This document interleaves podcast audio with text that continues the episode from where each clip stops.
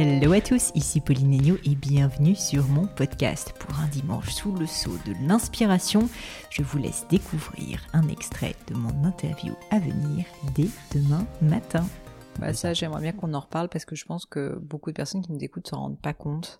Qu'est-ce que vous voulez dire quand vous voulez dire euh, il faut donner sa vie? Est-ce que vous auriez des, choses concrètes à nous dire? Ce que je veux dire, c'est que c'est en fait... Euh, euh, déjà, il faut, il faut quand même accomplir des choses exceptionnelles que les autres, les autres euh, n'auront pas faites euh, pour pouvoir sortir du lot. Simplement déjà ça, pour se faire un nom et tout, ça c'est la première chose.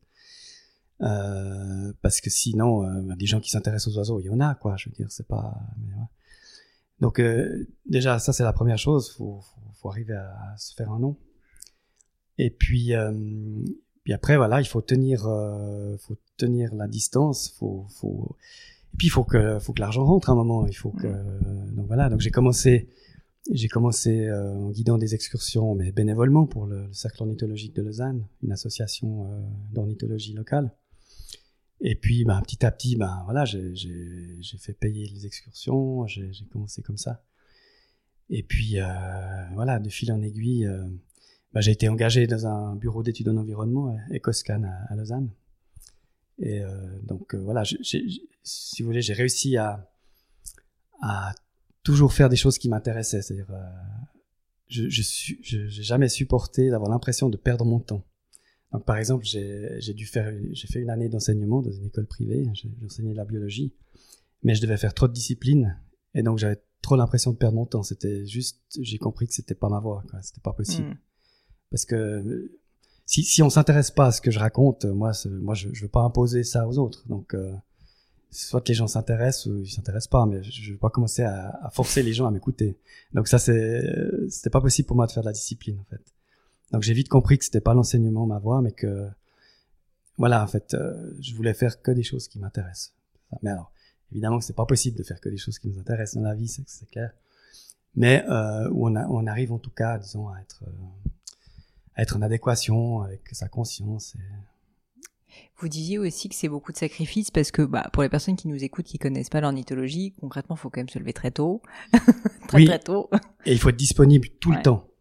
Euh, c'est ça, c'est ça surtout, c'est que en fait, euh, les oiseaux ils nous attendent pas, hein, donc. Euh, euh, quand on veut, quand on observe par exemple des comportements, ou bien quand on veut voir des nouvelles espèces, ou quand euh, tout à coup il y a, une rareté qui, tombe à un endroit, ou, euh, ou n'importe quel phénomène qui, qui, est important pour pour nous, en fait, ben, on doit on doit y aller. Donc on doit tout laisser en plan, on doit tout, tout laisser tomber. Donc là, par exemple, s'il y avait une rareté qui tombait, je devrais abandonner l'interview là. Bon alors là, euh, j'espère que vous n'allez pas vous en rendre compte. Parce que Donc ça, les, le problème, c'est que les, bah, les femmes, elles supportent pas ça. Mmh. Donc euh, donc euh, voilà, ça c'était un, un, des problèmes, c'est que par exemple, j'ai pas pu fonder de famille, par exemple. Euh, c'est une des raisons, c'est que simplement ça passe au-dessus de tout, quoi. Il faut, faut, vraiment tout donner en fait, si on veut, euh, si on veut pouvoir euh, vivre de cette activité, quoi. C'est vraiment ça. C'est pas, c'est pas quelque chose qui s'arrête tout à coup à, à 17 heures.